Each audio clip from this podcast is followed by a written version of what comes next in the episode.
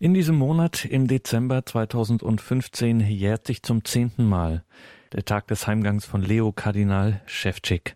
Und das wird uns in diesem Monat in besonderer Weise hier in der Credo-Sendung beschäftigen. Mein Name ist Gregor Dornis. Schön, dass Sie hier eingeschaltet haben. Am 8. Dezember 2005 verstarb er, einer der profiliertesten und einflussreichsten Theologen der Gegenwart, Leo Kardinal Schewtschik. In besonderer Weise stand dieser Theologe der geistlichen Familie das Werk nahe, auf deren Friedhof des Klosters Talbach in Bregenz er dann auch seine letzte Ruhestätte fand. Anlässlich seines zehnten Todestages richtete die geistliche Familie das Werk im Bregenz ein hochkarätig besetztes Symposium aus in Erinnerung an Leo Schewtschik und zu den Schwerpunkten seiner Theologie. Den Auftakt machte Professor Anton Ziegenaus, der langjährige vertraute Mitarbeiter, Co-Autor und Freund Leo Schewtschiks. Thema seines Vortrags Wahrheit durch Geschichte, die heilsgeschichtliche Struktur der Theologie nach Leo Schewtschik, Anton Ziegenaus. Wahrheit durch Geschichte die heilsgeschichtliche Struktur der Theologie nach Leo Schäfzig. Leo Schäfzig stand als junger Priester offensichtlich vor der Frage, ob sein theologisches Studium in Richtung Kirchengeschichte oder systematische Theologie, das heißt Dogmatik, vertieft werden soll. Seine Dissertation Stolberg, Stolbergs Geschichte der Religion Jesu Christi wurde noch bei dem Historiker Franz Xaver Seppelt zu Ende geführt. Wahrscheinlich stand hinter dieser Entscheidung auch die landsmannschaftliche Verbundenheit Schäfzigs mit seinem Breslauer Lehrer, der ihn schon in Breslau zu dem Thema hinführte und nach der Vertreibung 1946 in München lebte. Jedoch fällt bei dieser Themenwahl Schäfzigs Neigung zur Systematik auf, denn sein Interesse galt weniger einem Ereignis oder einer herausragenden Gestalt der Kirchengeschichte, sondern einem Grundgedanken der 15-bändigen Kirchengeschichte Stolbergs. Für, für seine Habilitation stand Seppelt nicht mehr zur Verfügung, der 1952 von München wegzog und 1956 73-jährig gestorben ist. Das Interesse an der Historie ist Schäfzig aber geblieben, wie auch seine Habilitationsschrift, das Mariengeheimnis in Frömmigkeit und Lehre der Karolingerzeit und viele andere kirchenhistorische Publikationen zeigen. Mit der Habilitation entschied sich Schäfzig für Dogmatik ohne jedoch die Themen Geschichte, Geschichtlichkeit und Heilsgeschichte zu vergessen. Vielmehr werden diese Aspekte häufig angesprochen, nämlich in wenigstens zwei monographischen Abhandlungen und in vielen Einzelschriften. Erster Abschnitt Elemente des Geschichtlichen. Der Mensch ist als geschichtliches Sein gekennzeichnet. Er so Zitat, kommt ins Dasein innerhalb einer bestimmten Zeit, einer geschichtlichen Situation und einer menschlichen Gemeinschaft, die ihm sofort ungewollt und schicksalhaft ihr lang bestehendes Gepräge und ihre geltenden Strukturen überliefert.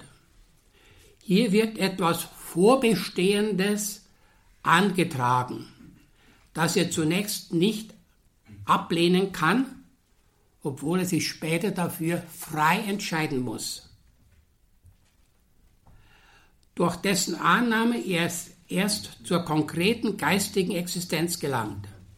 Hier wird dem Menschen sogleich ein ganzes Weltbild von Anschauungen, Empfindungen, Erkenntnissen und Denkstrukturen übermittelt, die er ungefragt übernimmt, ja übernehmen muss, wenn er zum Verständnis seiner selbst und seiner Welt gelangen will.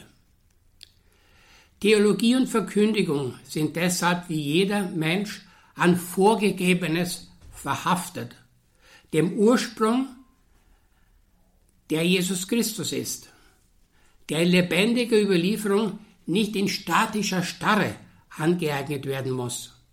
Das Problem liegt jedoch darin, dass Geschichtlichkeit immer auch Zeitlichkeit und Wandel einschließt. Gibt es deshalb noch bleibende Wahrheiten? Hat nicht unser Glaube geschichtlichen Charakter? Ist er wandelbar? Diese Fragen haben Schäfzig gerade in der nachkonziliären Phase beschäftigt. Wie mehrere Artikel zeigen. Mit dieser Feststellung zeigt Schäfzig die Modernität und Zeitnähe seiner Theologie. Da Jesus Christus den Höhepunkt der Offenbarung darstellt, erhebt sich die Frage nach der Bedeutung des Alten Testaments. In seinem Referat Das Alte Testament als Quelle christlichen Glaubens wird dieses Problem untersucht. Der geschichtliche Wandel setzt also schon beim Alten Testament ein. In einem Schritt, in einem ersten Schritt betont Schäfzig die Einheitsauffassung von Alten und Neuem Testament bei den Kirchenvätern. Beide gehören also zusammen. Bei den Kirchenvätern war zunächst Schrift immer das Alte Testament. Paulus sagt, Römerbrief 11, 18, nicht du trägst die Wurzel, sondern die Wurzel trägt dich. Nach der Tulian geht das Neue Testament aus dem Alten hervor, ut fructus ex semine, wie die Frucht aus dem Samen. Obwohl die geringe Achtung des Judentums bei den Heiden, denken Sie an Celsus oder Porphyrius, bei den Heiden die Christen hätte veranlassen können, das Alte Testament abzustreifen, bezeugten sie ihm ihre Hochachtung. In einem zweiten Schritt untersucht Schäfzig die Positionen der Trennung des Christentums vom Alten Testament. Nach Markion offenbart sich im Alten Testament der harte und gerechte Gott, der die Materie erschaffen hat, während sich in Jesus Christus der Gott der Liebe offenbart hat. Markion hat nicht nur das Alte Testament, sondern auch die meisten Schriften des späteren Neuen Testaments verworfen. Er ließ nur zehn Paulusbriefe und das Lukasevangelium gelten, das aber ohne Kindheitsgeschichte. Markion war materienfeindlich gegen Schöpfung und gegen Inkarnation. Jesus habe nur einen Scheinleib gehabt. Markion war materienfeindlich. Die Ablehnung des Alten Testaments und der Schöpfung zwang ihn zu einem Umbau der Gotteslehre, der Christologie und auch des später sogenannten Neuen Testaments. Im Manichäismus und bei den Katharen im Mittelalter begegnen ähnliche Ideen. Im Antinomismus des 16. Jahrhunderts wurde das Alte Testament als reine Zuchtordnung verstanden. Die Aufklärungstheologie stufte das Alte Testament auf die Ebene anderer Religionen zurück, wurde aber der Besonderheit Christi, der mehr ist als ein Prophet, auch nicht mehr gerecht. Für Bultmann ist das Alte Testament nicht mehr Offenbarung. Die Geschichte Israels, etwa die Befreiung aus Ägypten oder die babylonische Gefangenschaft, wird abgelehnt. Ohne Altes Testament, so schließt Schäfzig, wäre das Christentum ein absoluter Neueinbruch in die Geschichte. Jedoch würde auch dem spezifisch Christlichen wie Inkarnation, Trinität, die zielgerichtete Geschichtlichkeit, der Bund, der Boden entzogen. Ohne Altes Testament ist auch Jesus Christus nicht zu verstehen, beziehungsweise wird missverstanden, wird einem Spiritualismus verfallen, beziehungsweise in einen Ahistorismus fallen, wie Schleiermachers Selbstbewusstsein des Gefühls der schlechthinigen Abhängigkeit und Bultmanns Dasein der Enteigentlichkeit belegen. Die Offenbarung ergeht schon im Alten Testament geschichtlich, das heißt im Zusammenhang mit bestimmten Personen und Ereignissen in der Geschichte. Diese Geschichte wird dann durch das Hinzutreten neuer Personen und Ereignissen, das heißt neuer Schriften, erweitert. Hier zeigt sich schon eine Geschichtlichkeit der Offenbarung. Das Christusereignis in der Menschwerdung des Sohnes Gottes ist der Kulminationspunkt der Geschichte und der Offenbarung. Also Fülle der Zeit. Dieser Zenit ist nicht mehr steigerungsfähig. Trotz der hypostatischen Union ist der menschgewordene Gottessohn und die Gestalt Christi geschichtlich geprägt von seiner Familie, von seinem Volk, von seiner religiösen Herkunft und seiner Sprache. Als Gottessohn stand Jesus vor der Aufgabe, seine Kenntnis des Vaters und dessen Willen als Mensch, als Mensch in die Denkwelt seiner Zeit zu übersetzen. Da Jesus Christus unüberbietbarer und verbindlicher Höhepunkt der Offenbarung ist, stehen jede weitere Verkündigung und Theologie vor der Frage, wie sie die geschichtlich zeitbedingte Botschaft Jesu in die eigene, ebenso geschichtlich zeitbedingte Denkwelt übersetzen soll. Und zwar so, dass die andere Zeit nicht die Botschaft Jesu überlagert und überdeckt. Zweiter Punkt. Probleme der Übersetzung. Wenn Leo Schäfzig die Probleme der Übersetzung anspricht, geht er von einem Wort vom Papst Johannes dem 23. aus, der bei der Eröffnung des Zweiten Vatikanischen Konzils von dem Grundsatz ausging, dass der Aussageinhalt festgehalten werden muss, aber die Aussageform geändert werden dürfe und müsse. Der Papst unterschied also zwischen dem unveränderlichen Kern und den diesen Kern umgebenden Ausdrucksformen. Diesen Grundsatz hält Schäfzig in der Theorie für plausibel, in der Praxis aber wörtlich für nicht unproblematisch. Er zitiert Oskar Kuhlmann. Wörtlich, nun stellt aber die Frage nach der Grenze zwischen unwandelbarer Substanz und Formulierung ein höchst schwieriges und komplexes Problem dar. Es nützt nichts zu sagen. Kern und Formulierung müssen unterschieden werden. Wenn nicht gezeigt wird, was Kern und was Formulierung ist. Man kann nicht, um ein anderes Bild zu gebrauchen, so einfach wie bei einer Haselnuss Schale und Kern auseinanderhalten. Denn im Geistigen verschmelzen beide so zu einer schwer trennbaren Einheit. Wegen dieser untrennbaren Einheit gilt aber auch, wer an der Schale wetzt, wird den Kern, um den Kern freizulegen, der hat am Ende auch den Kern vernichtet.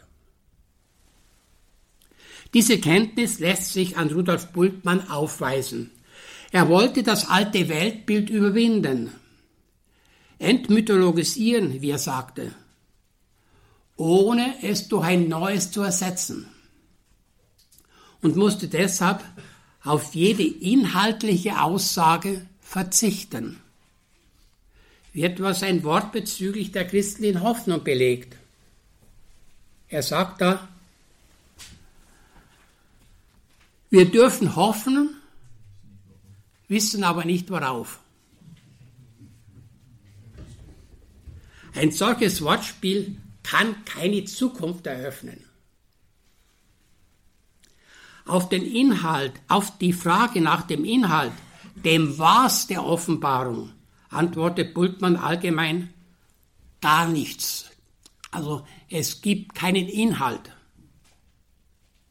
Gar nichts, sofern die Offenbarung nach Lehren fragt. Nach Lehren etwa, auf die ein Mensch hätte nicht kommen können. Aber alles, insofern dem Menschen die Augen geöffnet sind, über sich selbst und der sich selber wieder verstehen kann.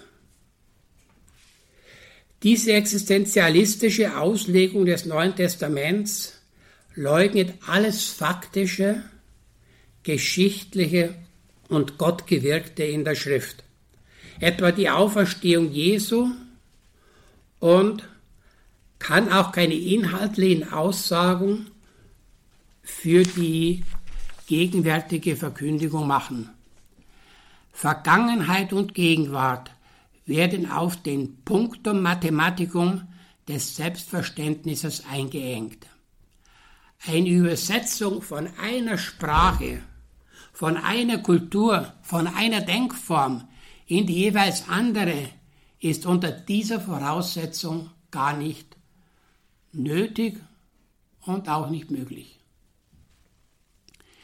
Wer jedoch mit Übersetzung die Übertragung eines Inhalts einer Sprache eines Kulturkreises von einer Denkform in eine andere meint, steht vor verschiedenen Schwierigkeiten. Jeder Begriff, auch der geistigste, entspringt einer Abstraktion eines sinnlich bildhaften Vorstellung und Vorgangs. Geist erinnert im Lateinischen und Griechischen an die sinnliche Vorstellung des Atems, das deutsche Geist leitet sich von Gischt her. Begriff vom Begreifen mit der Hand. Auch in Fremdsprachen, Katalambanein im Griechischen, erfassen und comprendre im Französischen. Da der Begriff eine Bildvorstellung voraussetzt, kann eine Übersetzung nicht rein mechanisch sozusagen nur mit dem Wörterbuch geschehen. So kann man nicht eins zu eins übersetzen, weshalb jeder Tradutore ein Traditore genannt werden darf. Er verfälscht grundsätzlich und immer das Original. Als Beispiel für die Schwierigkeiten einer adäquaten Übersetzung diene der Vergleich von Nefesh, Hebräisch und Psyche, Griechisch. Das hebräische Nefesh heißt Seele im ganzheitlichen Sinn. So wie man sagt, eine Pfarrei habe 1200 Seelen. Das griechische Psyche meint nur die Seele als Teil eines Menschen, etwa bei der Wendung Leib und Seele. Nefesh ist deshalb nicht adäquat mit Psyche übersetzbar. Dieser Unterschied hat anthropologisch und eschatologisch große Bedeutung. Hier zeigen sich nicht nur die Schwierigkeiten bei der Übersetzung, sondern auch beim Verstehen in Hinblick auf die Forderung nach einer Verhäutigung, Aggiornamento, einer Neuinterpretation einer Unterscheidung zwischen Kern und Formulierungen.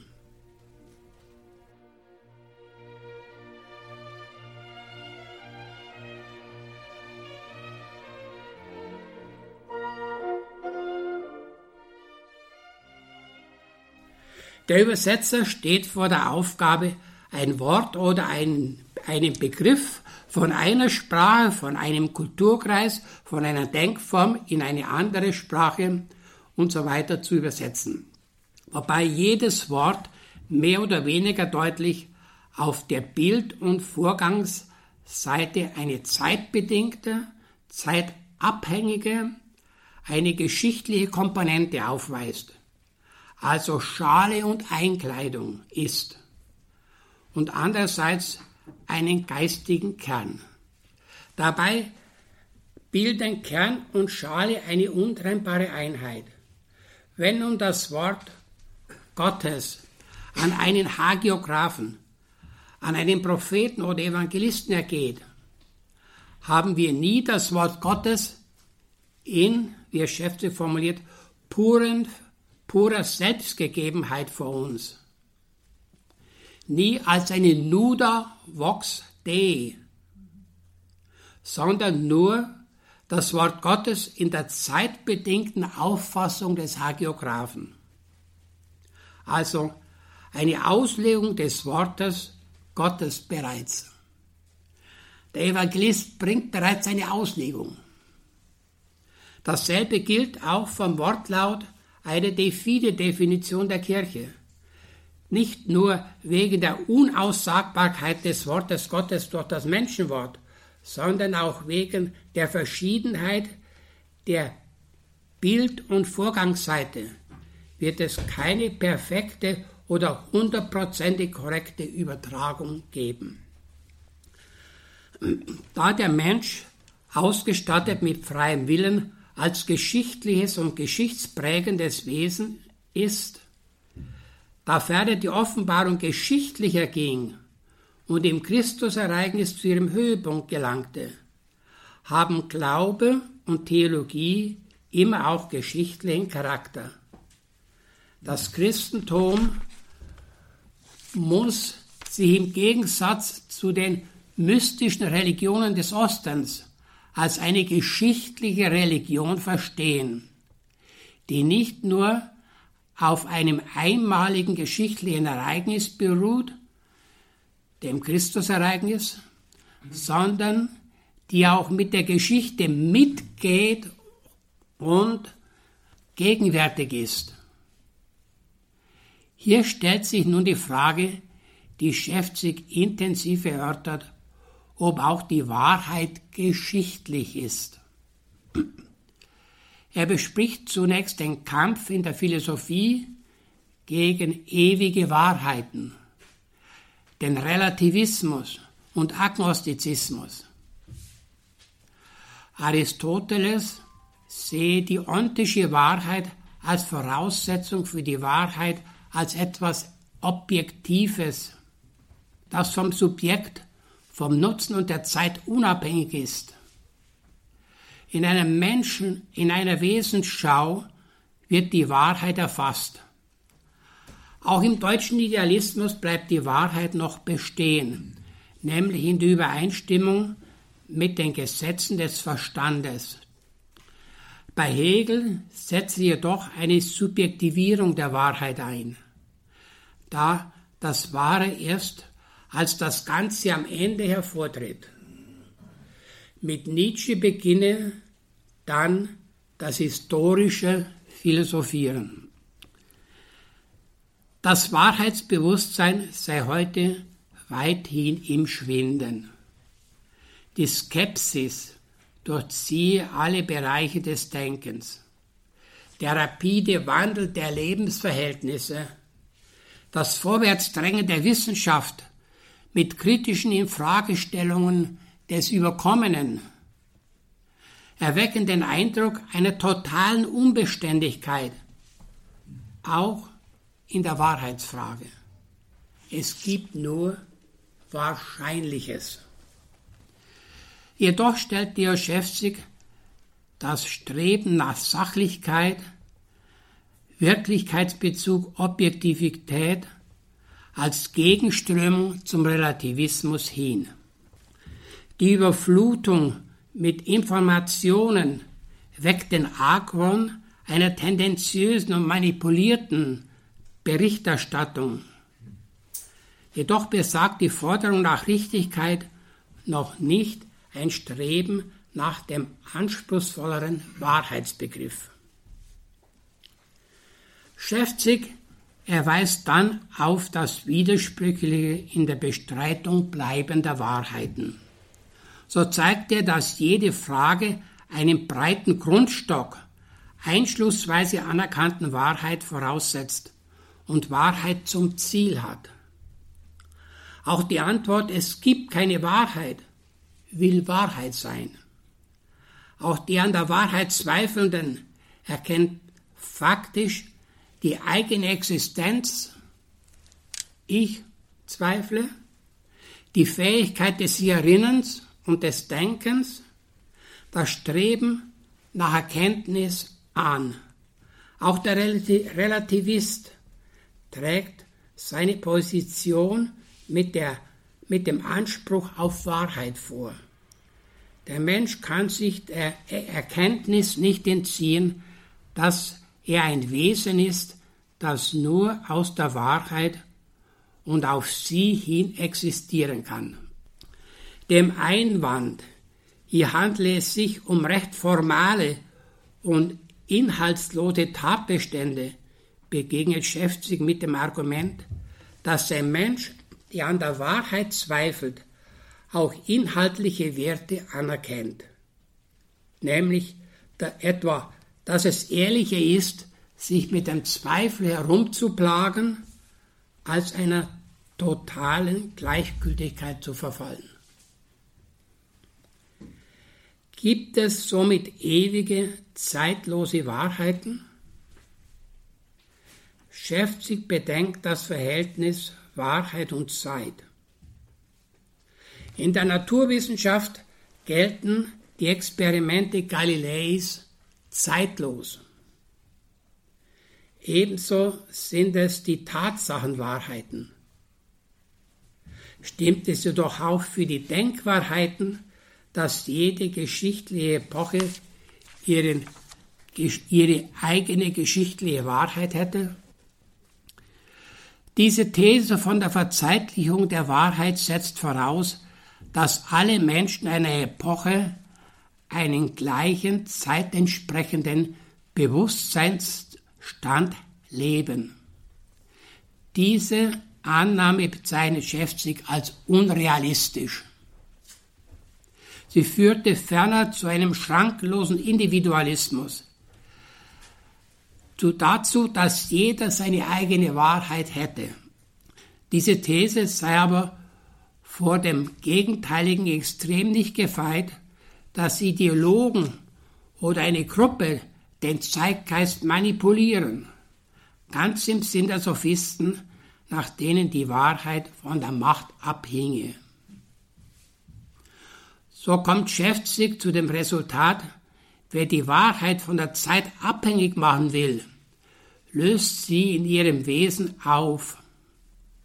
Ein epochales Wahrheitsbewusstsein ist in Wirklichkeit keines. Wahrheit ist das Währende. Was echt erkannt ist, kann nicht überholt werden und darf auch nicht mit dem Irrtum gleichgestellt werden, der auf Meinungen beruht. Wörtlich, was einmal im Bereich menschlichen Erkenntnis Wahrheit war, kann nie Irrtum werden. Eine überholbare Wahrheit ist ein Widerspruch in sich. Trotz des Gültigbleibens einer einmal erkannten Wahrheit erörtert Schäfzig in einem letzten Abschnitt das Verhältnis Wahrheit und Geschichte. Wer an ewigen Wahrheiten festhält, übersieht die Geschichtlichkeit des wirklichen Lebens, den ständigen Wechsel, verkennt den Einzelnen, das Konkrete und Individuelle, die Vielgestaltigkeit und die Dynamik der Schöpfung weil zwischen dem Wandel der Erscheinungen und der bleibenden Wahrheit eine Beziehung besteht und das menschliche Erkennen sich in der Geschichte vollzieht, lässt Schäfzig dann doch die Rede von der Geschichtlichkeit der Wahrheit zu, ohne in ihr ein ungeschichtliches Moment aufzugeben. Geschichtlichkeit ist dann jene Verfassung des endlichen Menschen, kraft deren er in der Spannung zwischen Verfügtheit und Freiheit durch verantwortliche Entscheidung sich selbst verwirklichen und vollenden soll. Ferner liegt die Wahrheit nie offen zutage, sondern der Mensch muss sich immer neu um sie bemühen. Er kann eine erkannte Wahrheit durch neue Erkenntnisse erweitern und vertiefen. So geschieht eine Entfaltung, wie auch einem Kind eine Wahrheit anders erklärt wird als einem Erwachsenen. Für christlichen Glauben und Theologie ist die Selbstoffenbarung Gottes in seinem Sohn unüberholbar. Aber immer zeigen sich neue Aspekte der einen Wahrheit. Diese muss geschichtlich übersetzt werden von einer Generation in die andere, von einer Sprache in die andere, von einem Kulturkreis in den jeweils anderen. Eine Übersetzung, kein mechanisches Geschehen. Da Übersetzung kein mechanisches Geschehen ist, sondern eine Übertragung auf dem Hintergrund sich ändernder Bilderwelten, gelingt eine perfekte Übersetzung selten. Jeder Tradutore ist ein Traditore. Das Original wird meistens irgendwie verzerrt. Nun aber stellt Schäfzig sich die Frage, ob es Kriterien für eine gelungene Übersetzung, die sein muss, obwohl sie schwierig ist, ob es Kriterien für eine gelungene Übersetzung überhaupt gibt. Man kann also nicht von einer, von ein, ein Wort in das andere übersetzen, weil dahinter immer Bilder stehen und Ereignisse. In seinem Buch Dogma der Kirche, heute noch verstehbar, entwickelt Schäfzig Kriterien für eine gültige Neuinterpretation.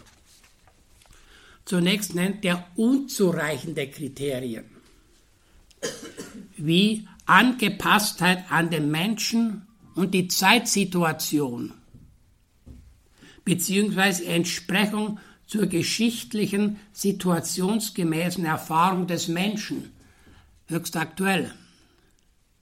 Schäfzig stellt die Frage, ob die Eingängigkeit der Auferstehung, also ob etwas eingängig ist für den Menschen der heutigen Zeit, also ob die Eingängigkeit der Auferstehung von den Toten überhaupt ein Kriterium für die Richtigkeit der Übersetzung sein kann. Denn die Auferstehung ist in sich nicht eingängig. Und deshalb kann man auch die Eingängigkeit nie zum Kriterium erheben. Die Übersetzung von der weitergehenden Sache Jesu, wie es etwa Marxen versucht, diese Übersetzung wäre zwar eingängig, wird aber der biblischen Botschaft keineswegs gerecht. Ein weiteres unzureichendes Kriterium ist die Berufung auf die Bewährung im Ton die sogenannte Orthopraxie. Das Tun ist auf eine Wahrheit ausgerichtet und nicht selbst schon recht. Auch die allgemeine Anerkennung durch die Gesellschaft ist kein gültiges Kriterium. Zum gültigen Kriterium ist der Wille zur originalgetreuen Übersetzung nötig. Also er muss getreu übersetzen wollen. Ferner die Kontinuität zwischen dem ursprünglich gemeinten und der neuen Aussage. Dafür ist vor allem die Typus- und Strukturklarheit wichtig. Damit ist gemeint, was in der Vorlage zentral oder marginal geortet ist. Muss, das muss in der Neu, im Neuausdruck auch denselben Platz, denselben Rang einnehmen.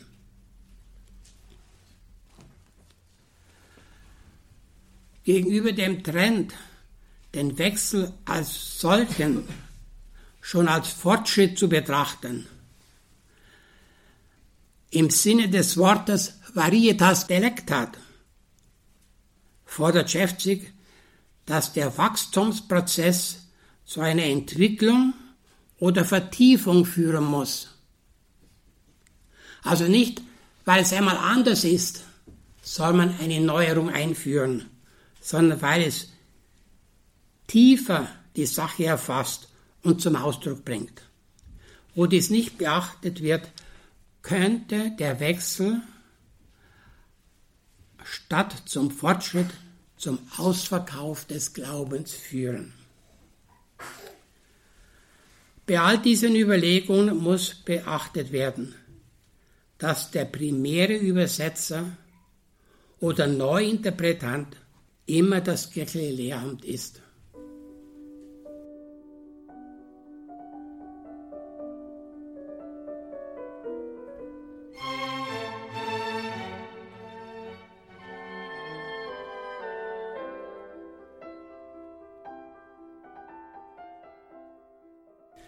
Viertens die heilsgeschichtliche Theologie, ein Rückblick.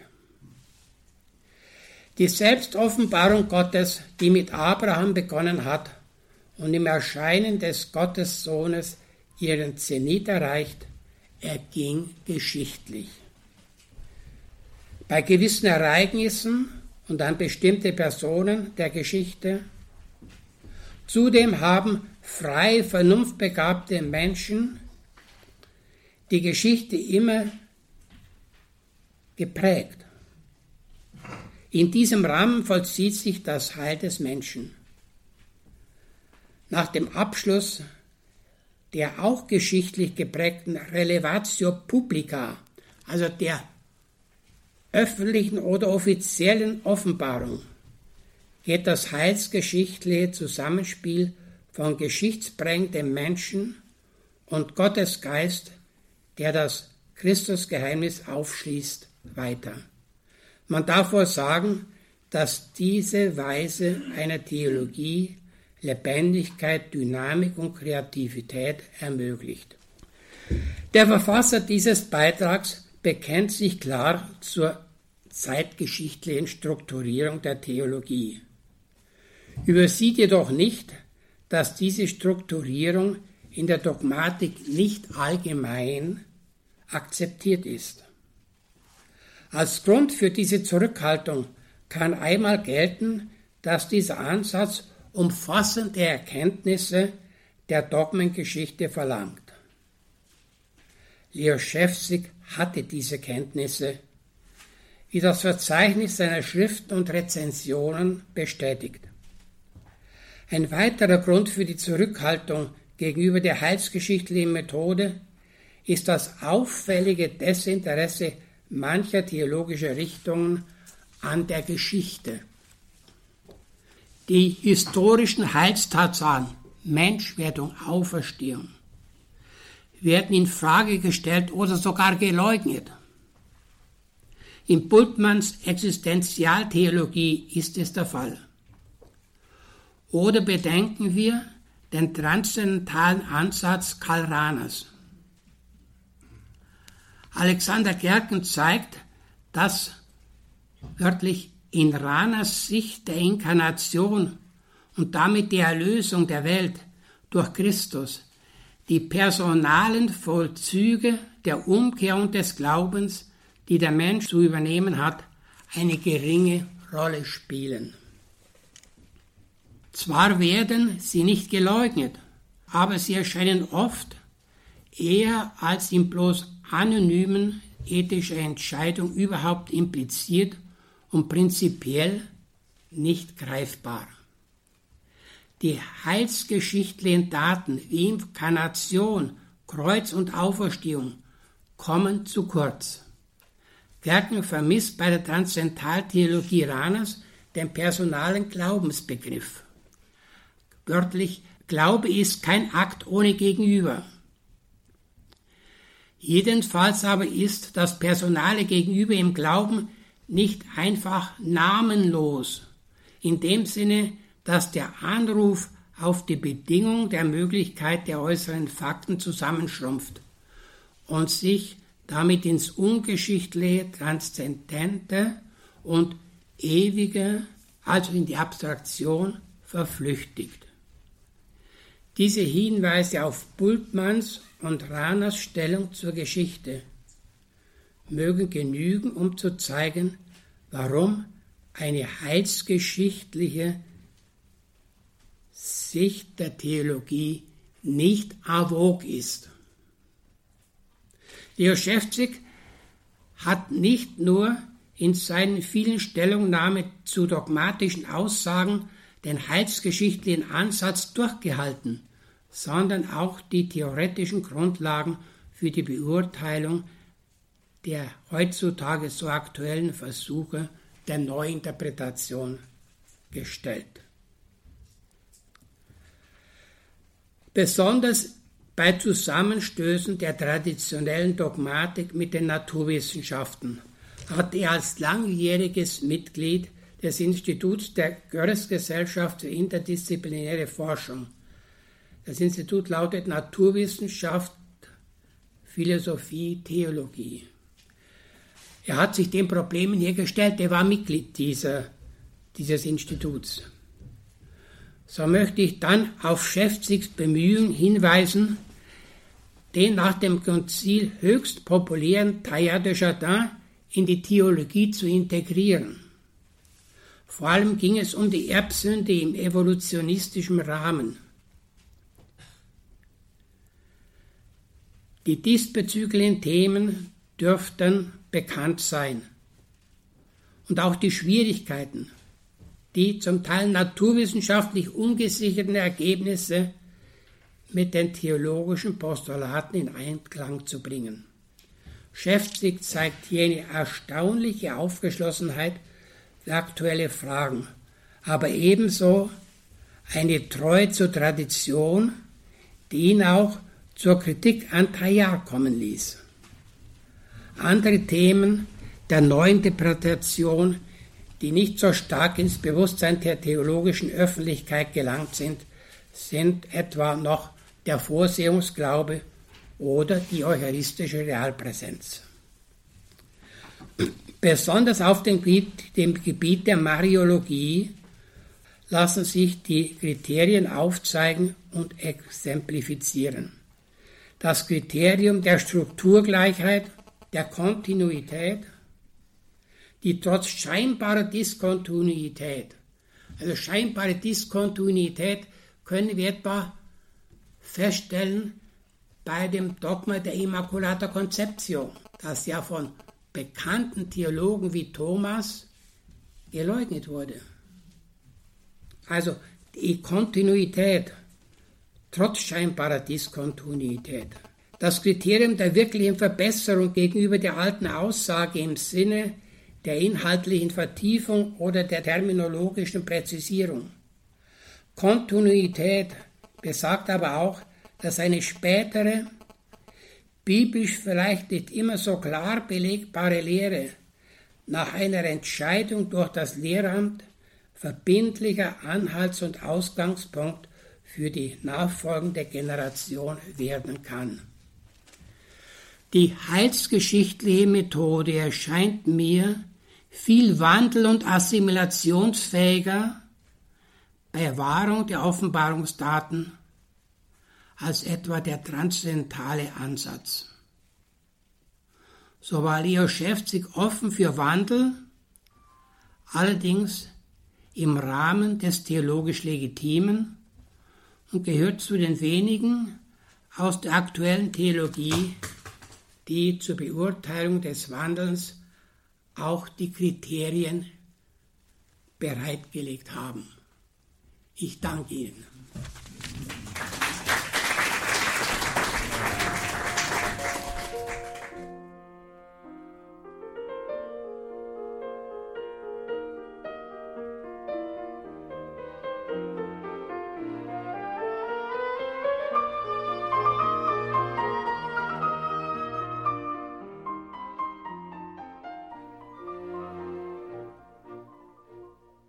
In der heutigen Credo-Sendung hier bei Radio Horeb und Radio Maria haben wir begonnen, in diesem Monat an den zehnten Todestag von Leo Kardinal Schewtschik zu erinnern, und zwar mit Beiträgen eines Symposiums, das im September 2015 in Bregenz in Österreich bei der geistlichen Familie das Werk stattfand. Es war gewidmet der Erinnerung und der theologischen Vertiefung der großen Themen von Leo Schewtschik.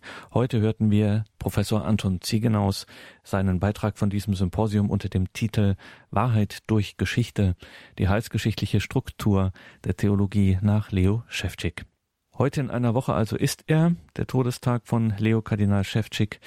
Er verstarb am Hochfest unbefleckte Empfängnis im Jahre 2005 und daher heute in einer Woche natürlich eines seiner großen Themen, die Lehre von Maria, die sogenannte Mariologie. Heute in einer Woche hören wir dann den Vortrag von Professor Manfred Hauke aus Lugano in der Schweiz. Im Programm folgt jetzt um 21.40 Uhr die Komplet, das Nachtgebet der Kirche. Danke Ihnen allen fürs Dabeisein in dieser Sendung. Alles Gute und Gottes Segen wünscht Ihnen Ihr Gregor Dornis.